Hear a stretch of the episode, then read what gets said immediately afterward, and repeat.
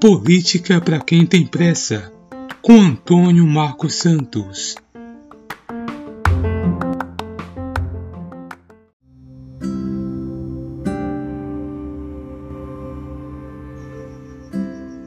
Os Estatutos do Homem. Poema de Tiago de Melo. Fica decretado que agora vale a verdade, que agora vale a vida e que de mãos dadas trabalharemos todos pela vida verdadeira. Fica decretado que todos os dias da semana, inclusive as terças-feiras mais cinzentas, têm direito a converter-se em manhãs de domingo.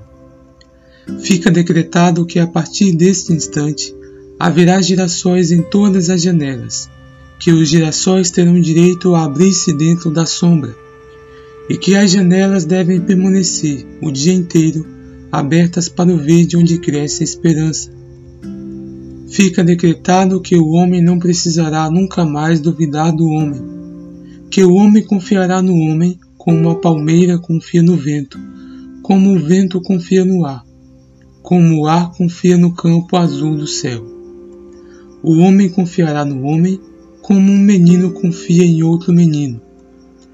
Fica decretado que os homens estão livres do jugo da mentira, Nunca mais será preciso usar a couraça do silêncio nem a armadura de palavras. O homem se sentará à mesa com seu olhar limpo, porque a verdade passará a ser servida antes da sobremesa. Fica estabelecida, durante dez séculos, a prática sonhada pelo profeta Isaías, e o lobo e o cordeiro pastarão juntos, e a comida de ambos terá o mesmo gosto de aurora. Por decreto irrevogável, fica estabelecido o reinado permanente da justiça e da claridade, e a alegria será uma bandeira generosa para sempre desfraudada na alma do povo. Fica decretado que a maior dor sempre foi e será sempre não poder dar-se amor a quem se ama, e saber que é a água que dá à planta o milagre da flor fica permitido que o pão de cada dia tenha no homem o sinal de seu suor, mas que, sobretudo, tenha sempre o quente sabor da ternura. Fica permitido a qualquer pessoa, a qualquer hora da vida, o uso do traje branco. Fica decretado por definição que o homem é um animal que ama e que por isso é belo, muito mais belo que a estrela da manhã. Decreta-se que nada será obrigado nem proibido, tudo será permitido, inclusive brincar com os rinocerontes e caminhar pelas tardes com uma imensa begônia na lapela. Só uma coisa fica proibida: amar sem amor. Fica decretado que o dinheiro não poderá nunca mais comprar o sol das manhãs vindouras. Expulso do grande baú do medo, o dinheiro se transformará em uma espada fraternal para defender o direito de cantar e a festa do dia que chegou. Artigo final. Fica proibido o uso da palavra liberdade, a qual será suprimida dos dicionários e do pântano enganoso das bocas. A partir deste instante, a liberdade será algo vivo e transparente, como um fogo ou um rio, e a sua morada será sempre o coração do homem.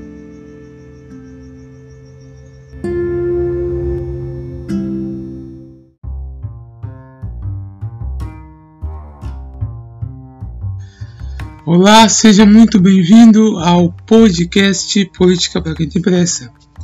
Este é o terceiro episódio do nosso podcast e também é o terceiro episódio e último da série denominada Os Contratualistas. Nesta série, em três episódios, abordamos primeiramente o filósofo inglês Thomas Hobbes. No segundo episódio da série, abordamos o filósofo inglês John Locke. Neste último episódio da série, portanto, onde estamos abordando os principais pensadores do contextualismo é hoje o filósofo Jean-Jacques Rousseau está em nossa mira. Uh, Jean-Jacques Rousseau nasceu em 1712 em Genebra, Suíça, e faleceu em 1778. Filho de pai relojoeiro de poucas posses, é, a partir de 1742 ele viveu em Paris, França. Ao longo de, su, de sua trajetória como pensador, Rousseau foi uh, crítico da, uh, da confiança incondicional na razão humana, como defendia Locke, e uh, foi crítico também da, do fato de depositar é, tanto na razão ou na, na tecnologia é, esperanças, é, futuro. Há de se ressaltar que Rousseau, em seu contexto histórico, ele participou do movimento uh, artístico-filosófico uh, do século do século XVIII, o Iluminismo. Portanto, ele, além de participar desse movimento Iluminismo, Rousseau também foi um dos que contribuíram para a elaboração da chamada a, é, enciclopédia, que foi é, um conjunto de é, textos, de escritos em que foram reunidos principais conhecimentos da época no, nos campos artístico, científico e filosófico. É, dentre Rousseau, é, destaca-se Montesquieu, é, Voltaire, é, Diderot e D'Alembert, entre outros pensadores. Então, é nesse contexto do século XVIII, nesse contexto iluminista, nesse contexto é, pré-revolução francesa que Rousseau é, desenvolve o seu pensamento acerca do, do, do, do homem no estado de natureza, o homem é, natural e o contato social. É, então, as principais obras de Rousseau foram é, três, mas neste podcast abordaremos apenas duas, que é nelas que estão o pensamento de Rousseau acerca do, dos temas que iremos tratar aqui. Uh, a primeira obra que iremos é, tratar aqui é Discursos sobre a origem e os fundamentos da desigualdade entre os homens. É, de, a obra foi escrita em, em cerca de 1755. É, nessa obra, Rousseau enaltece é, os valores da vida né, do ser humano em estado de natureza, elogia a liberdade e a pureza do homem em seu estado natural. E a segunda obra que iremos tratar é do contrato social, datada de 1762. Nessa obra, Rousseau é, trata sobre o soberano, sobre o Estado, sobre o povo sobre como o soberano deve conduzir o povo e, mais uma vez, enaltece as igualdades que devem ser mantidas entre os homens. É, além dessas duas obras que iremos abordar aqui, é interessante citar outra obra que também é importante em Rousseau, mas que trata sobre outros assuntos, que é a obra Emílio ou da Educação, de 1762.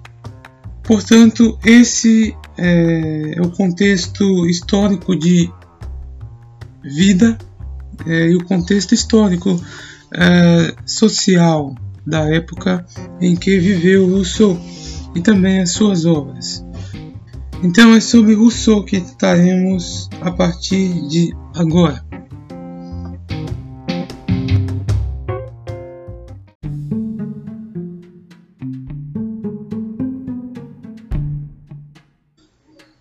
Abre aspas. O homem nasceu livre e em toda parte se encontra sob ferros. Fecha aspas. Em outras palavras, o homem nasceu livre e em toda parte vive ou se encontra acorrentado.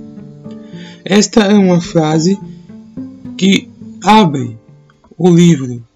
Está contido no primeiro capítulo uh, do livro do Contrato Social de Jean-Jacques Rousseau.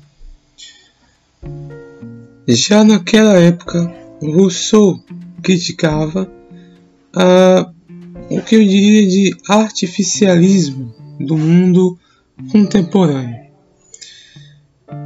Mas ao escrever esse pensamento, Rousseau não estava criticando diretamente, claro, a nossa sociedade contemporânea. Ele estava inserido em um contexto. Melhor, ele estava, através dessa frase, desenvolvendo o seu pensamento acerca do homem natural, ou seja, do homem em seu estado de natureza. Você viu no primeiro episódio desta série, é, em que tratamos acerca das ideias e pensamentos de Thomas Hobbes, em que basicamente Thomas Hobbes é, falava sobre o homem no estado de natureza como uma guerra de todos contra todos, uma guerra contra ele mesmo, uma guerra contra ele e os outros. O homem como o lobo do homem, o homem como mal, e que busca impor sua vontade e sobrepor sobre outros. E no episódio anterior você ouviu acerca do filósofo, do outro filósofo contatualista, uh, John Locke, em que a condição uh, no estado de natureza uh, seria um litígio, haveria um conflito. Na verdade, poderia, ou seja, para John Locke, no estado de natureza, há a possibilidade de haver um conflito. Uh, e esse conflito pode gerar injustiças. O homem pode agir por vingança é, e criar né, litígios e problemas.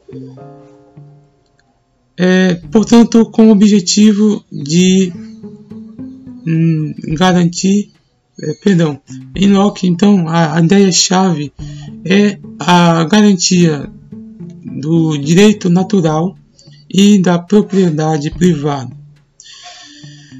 Uh, portanto, Rousseau, as suas ideias contidas nessa primeira parte do episódio, em que iremos falar sobre seu livro do Contrato Social, onde contém uh, o seu pensamento acerca do estado de natureza, é, do, o, o, contrato social é considerado uma das é, principais, claro, como eu falei, obras de Rousseau, junto com a origem das desigualdades entre os homens. É no contrato social, na obra, em que Rousseau é, é, esboça, desenvolve seu pensamento acerca do estado de natureza, acerca da moralidade do homem e acerca uh, de uma legitimação da vida em sociedade.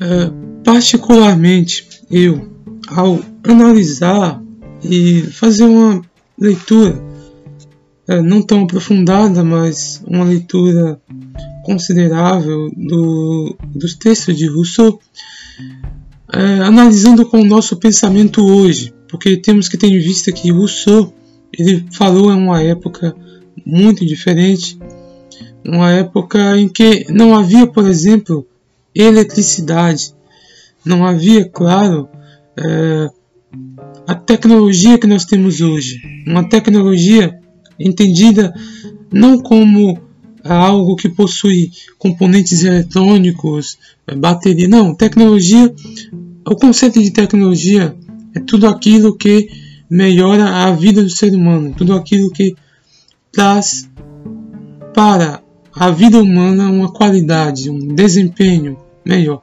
Portanto, a tecnologia que temos hoje nos faz ter uma ideia das, das obras e do pensamento de Rousseau é, em um tom ah, depreciativo de. Temos que levar em conta que o contexto histórico de, de vida dele e de sua obra uh, refletem em seu pensamento. Portanto, o que eu quero dizer é, uh, examinando uh, as ideias de Rousseau, parece que ele tem uma visão, diria que romântica, uma visão diferente dos outros contratualistas. E é muito interessante.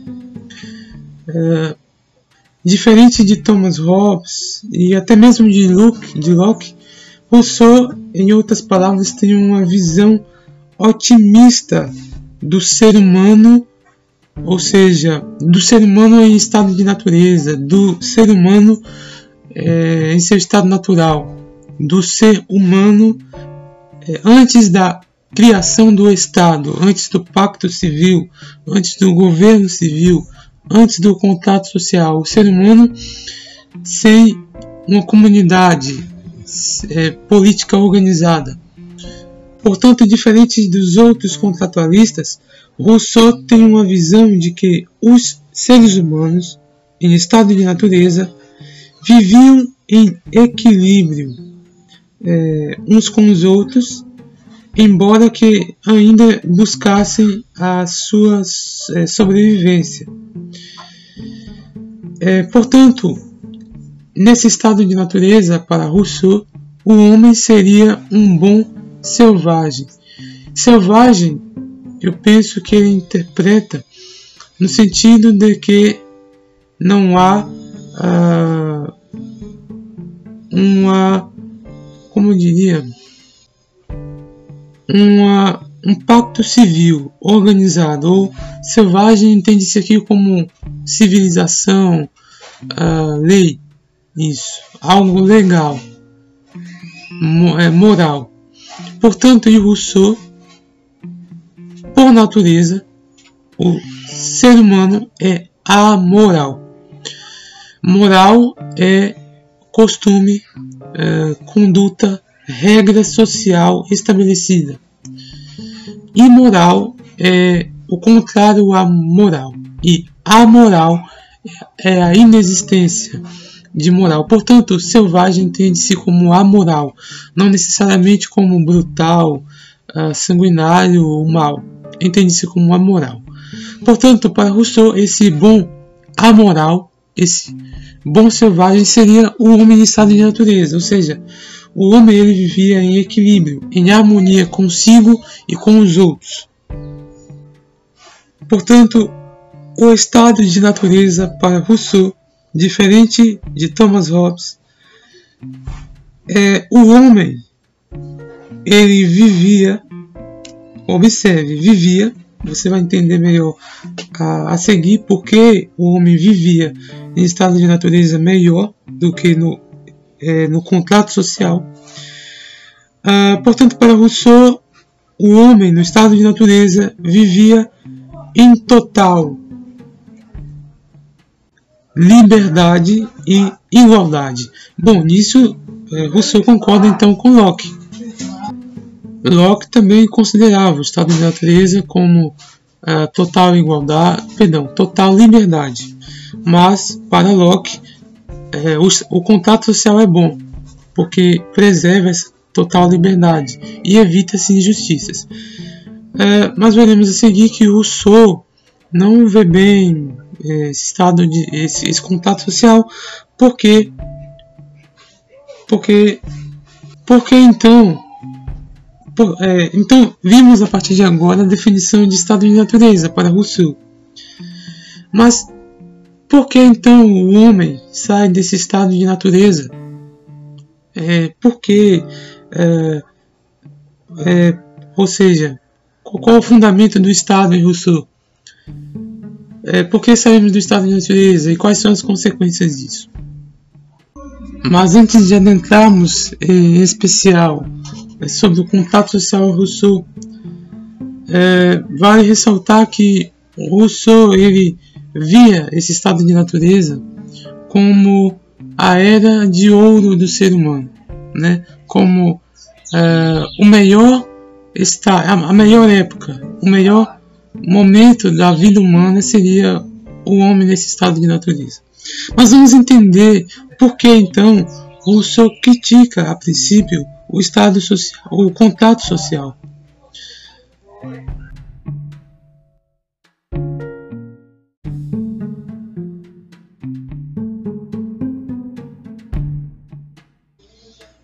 Abre aspas. O verdadeiro fundador da sociedade civil foi o primeiro que, tendo cercado um terreno, disse isto é meu e encontrou pessoas suficientemente simples para respeitá-lo. Quantos crimes, guerras, assassinatos, misérias e horrores teria evitado a humanidade aquele que, arrancando as estacas desta cerca, tivesse gritado: Não escutem esse impostor, pois os frutos são de todos e a terra é de ninguém. Fecha aspas. Jean-Jacques Rousseau, discurso sobre a origem e os fundamentos da desigualdade entre os homens. Para Jean-Jacques Rousseau, o contato social, a princípio, é contrário ao estado de natureza, contrário, portanto, à liberdade dos indivíduos. Em outras palavras, Rousseau via na comunidade política numa formação de um corpo político, de um pacto entre os homens, a fonte de todo o conflito, de toda a guerra que se instaurou a partir de então e que existe ainda hoje, principalmente com a origem das desigualdades. Essa é uma palavra-chave para entender o contrato social em Rousseau. Portanto, está aí mais uma diferença entre Rousseau e outro contratalista, nesse caso Locke. Locke via na propriedade privada algo bom, algo que no, no contato social é, deveria ser garantido. E para Locke, a propriedade privada é, o, é um dos objetivos do contato social. E aí vem interessante as divergências com Rousseau. Rousseau vai dizer que é através do surgimento da propriedade privada. É a partir do momento que alguém diz isso é meu e não é seu, isso não é de todos, eu tenho direito de propriedade poder sobre isso, é que surgem as desigualdades. E é nas desigualdades, segundo Rousseau, que também surgem a, a escravidão do homem no sentido dele não poder exercer a sua liberdade, dele estar aprisionado. Portanto, em Rousseau, uh, o, o estado de natureza, o homem em equilíbrio, o homem bom, ele deixa de existir a partir da formação da sociedade a partir da valoração da, da propriedade privada que origina as desigualdades. A partir do momento que surge a propriedade, existem donos.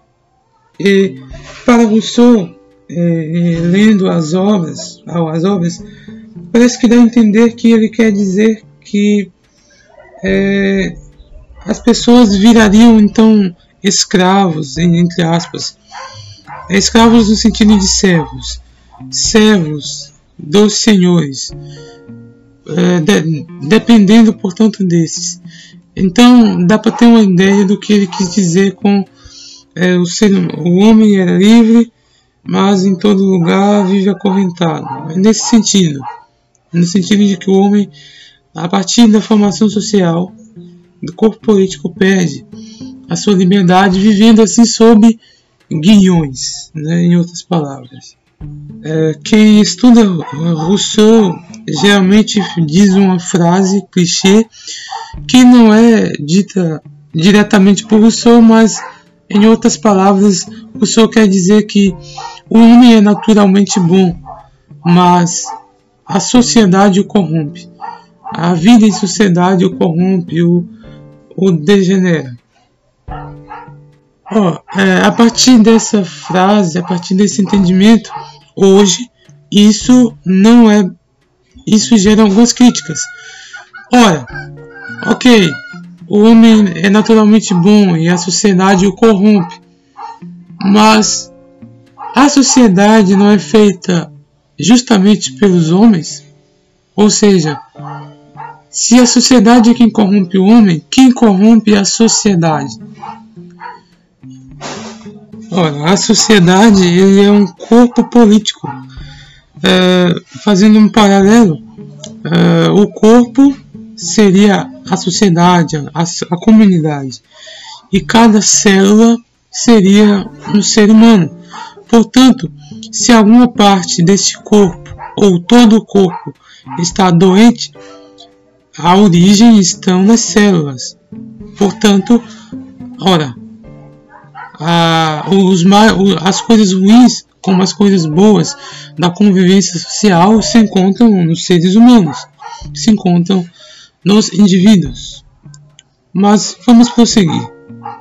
Uh, o contato social, portanto, para Rousseau, descrito em seu livro Discurso sobre a origem e os fundamentos da desigualdade entre os homens, é o surgimento das desigualdades sociais. É a partir da origem da propriedade privada que surge um falso pacto que coloca os indivíduos sob uh, uma falsa liberdade, uh, sobre, perdão, sob prisões. Para Rousseau, a desigualdade social, portanto, é uh, o grande fato que em outras palavras, a desigualdade social é então a agulha que explode todo o balão é, ideológico do, é, dos demais contatualistas. É, Rousseau parece que dá como um exemplo do homem no estado de natureza é a história de Adão e Eva. Portanto, o, os primeiros capítulos de Gênesis ele vai dizer que é, ah, esse é um bom exemplo do homem selvagem, o que também gera é, algumas outras dúvidas, né? Podemos citar, por exemplo, a história de Caim e Abel, mas não irei aprofundar, é apenas um exemplo. Portanto, quando é, o homem, ao sair do estado de natureza, ao fundar so, o, o contrato social, ao gerar desigualdades a partir da criação da propriedade, começa a partir daí o processo de acumulação de bens, o desejo de mais uh, bens e coisas, surgindo, portanto, as desigualdades social, ah, mais, mais adiante a escravidão, as, o desejo de sobrepor a sua vontade, ou seja, a vaidade, a ignorância, a violência um contra o outro. É, ou seja, é interessante. Para Hobbes, é, a violência está no, no estado de natureza. Né? Para Rousseau, não. A violência, o conflito, está no contato social que, que gera isso. Interessante. Então, uh, Rousseau considera que uh, o Estado resulta é, não. Uh, e aí, daí, portanto, tem-se um problema. Ora, se Rousseau critica contrato social, como ele explica então a, a origem, perdão, como ele explica então o Estado?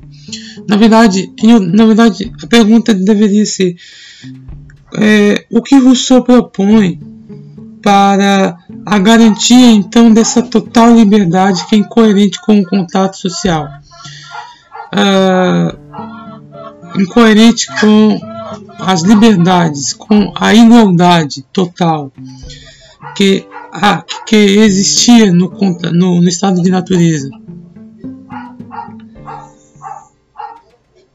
Portanto, é, surge uma, uma, dúvida, uma questão primordial a partir desse, desse instante. Se Rousseau critica o contato social, é, tanto em Hobbes quanto em Locke, uh, se Rousseau critica o contato social, o pacto social, o governo civil organizado, né, uh, se ele vê melhor o homem no estado de natureza, em que há total liberdade e igualdade, o que ele propõe então? Qual é o fundamento então do Estado? Uh, se o pacto existente é, é falso, é, então o que ele propõe? Veremos a partir de agora. Veremos o que ele propõe então para a garantia da total liberdade e igualdade que existe no estado de natureza, mas que no atual contato social isso estaria comprometido, em outras palavras, seria incoerente. Veremos a partir de agora.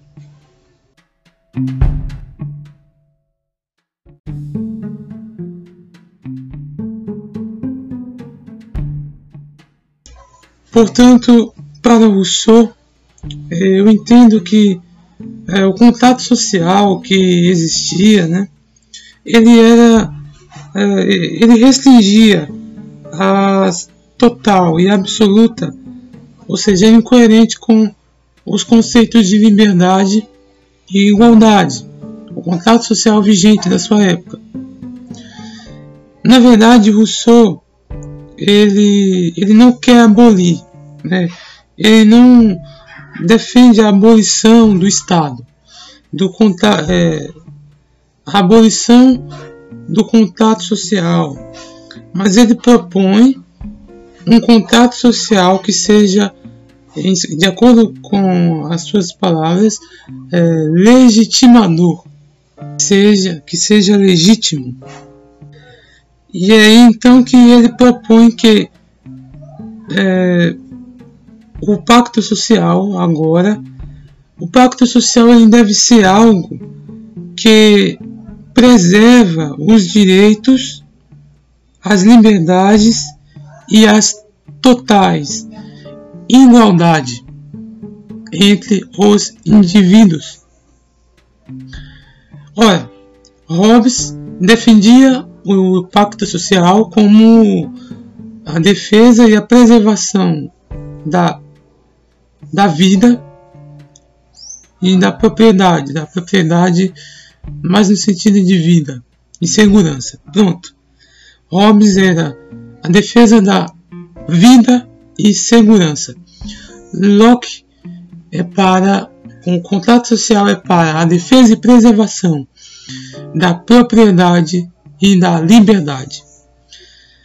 E Rousseau, portanto, defende o pacto social em outras, o contrato social deve existir para a defesa e preservação dos direitos naturais, isso, direitos naturais, igualdade e a, e a igualdade entre os indivíduos, igualdade social e de, e de riqueza entre os indivíduos. Portanto, Rousseau defende um contrato social que tenha como objetivos isso Diferente de, de, de Hobbes e Locke, Ou seja, para Rousseau, o contato social em Hobbes e Locke é incoerente com a liberdade e a igualdade existentes no estado de natureza.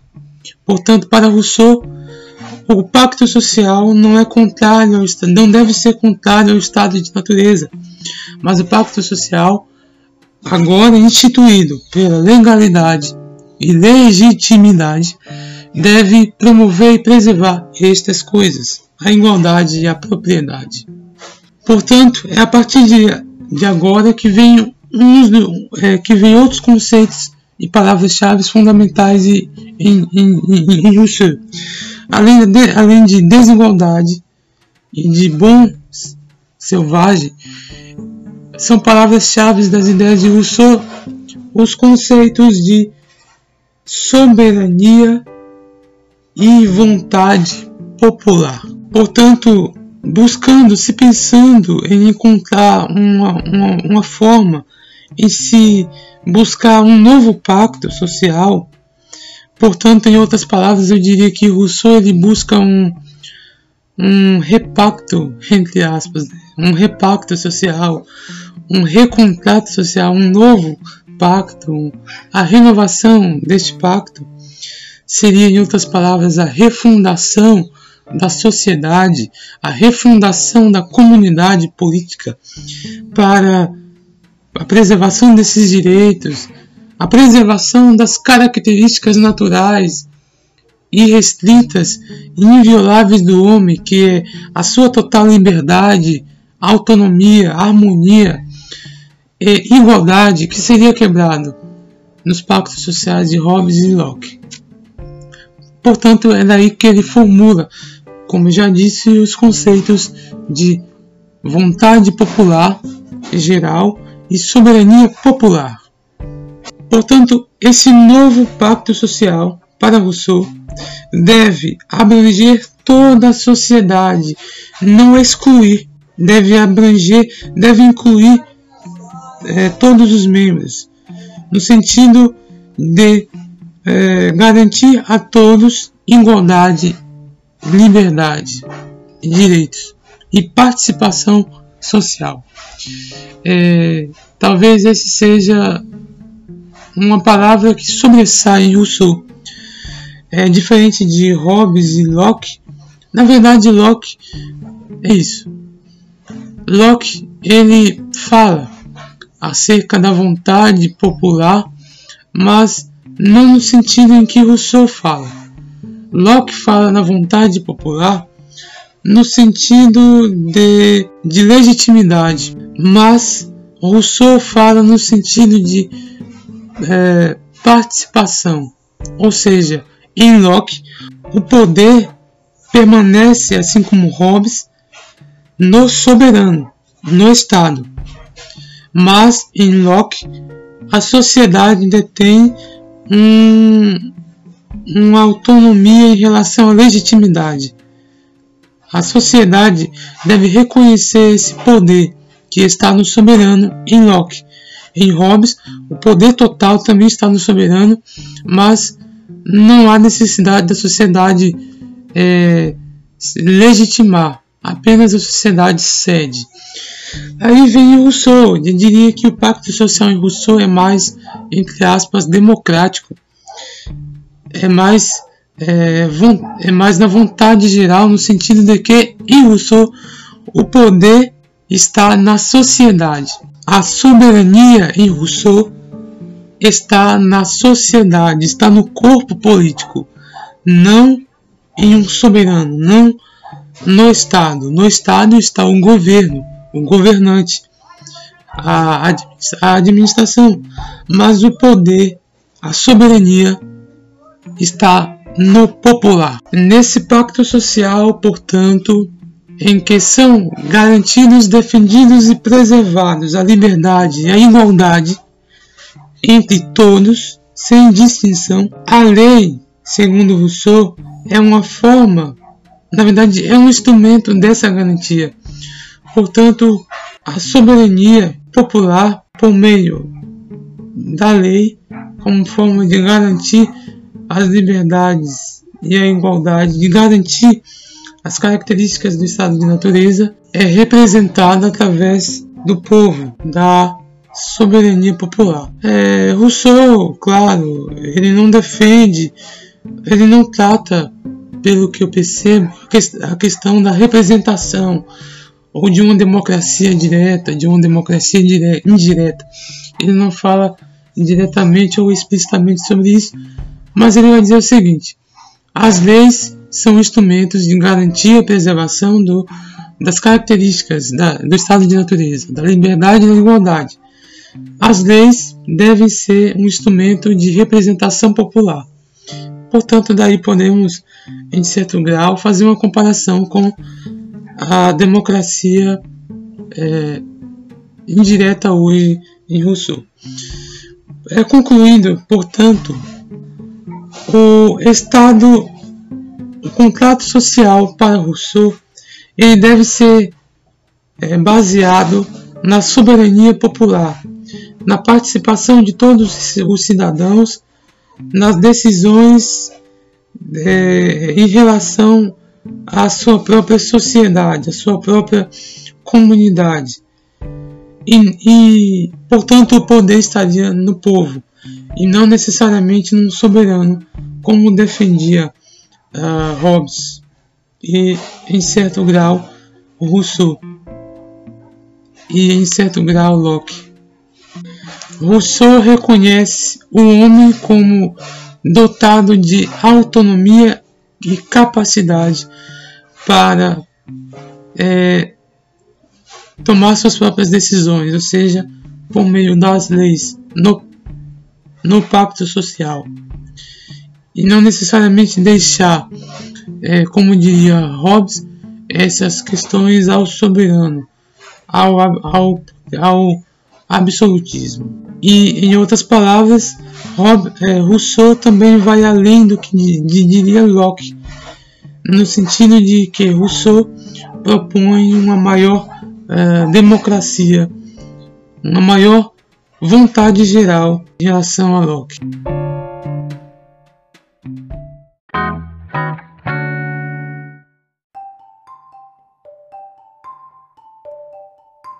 Infelizmente chegamos ao final de mais um episódio do nosso podcast Política para quem tem pressa. Também é o último episódio da série denominada Os Contratualistas. Nos episódios anteriores falamos sobre o filósofo inglês Thomas Hobbes, ou também inglês John Locke, John Locke e hoje falamos sobre o francês é, Jean-Jacques Rousseau. Particularmente, eu fiz um mapa esquemático onde diferencio uh, cada autor, de modo para estudo próprio. Bom, Thomas Hobbes, eh, o estado de natureza é caracterizado pela guerra de todos contra todos, ou seja, o homem como o lobo do homem, é o homem, o ser humano querendo, em estado de natureza, sobrepor a sua vontade sobre o outro e é uma guerra constante do homem contra o outro homem no sentido intelectual, mas também físico. É, podemos concluir que Thomas Hobbes é, fala que os direitos naturais, ou seja, Thomas Hobbes fala que é através da transmissão dos direitos naturais no soberano que é fundado o pacto social. Qual é o objetivo desse pacto social, desse contrato social? É a garantia da segurança e da vida. Também falamos sobre John Locke. John Locke trata o estado de natureza como um estado de certa uh, liberdade uh, e certa igualdade em menor grau, mas caracterizado pelo, pela incerteza ou pela possibilidade de injustiça, litígio e vingança. Ah, portanto, ah, o fundamento, o objetivo do Estado em Luke é a garantia e a proteção da propriedade privada, bem como dos direitos naturais à vida, por exemplo. Ao ceder temporariamente os seus direitos ao, a algum representante, ao soberano, A finalidade, portanto, do pacto do, do governo civil em John Locke é a garantia de direitos individuais e da propriedade. E hoje falamos de Rousseau. Rousseau prega a expressão máxima da vontade geral ou da vontade popular, da soberania popular.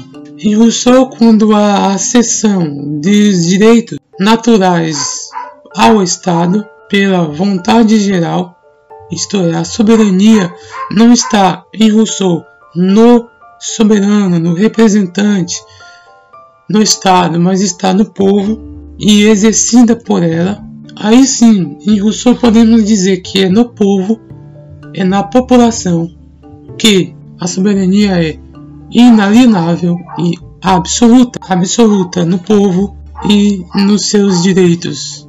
Portanto, no sentido de potencializar o poder da democracia, o poder da soberania e da participação popular. Também deposita, em certo grau, uma participação social do povo, mas a soberania ainda em Locke possui ao Estado, ao soberano, ao representante.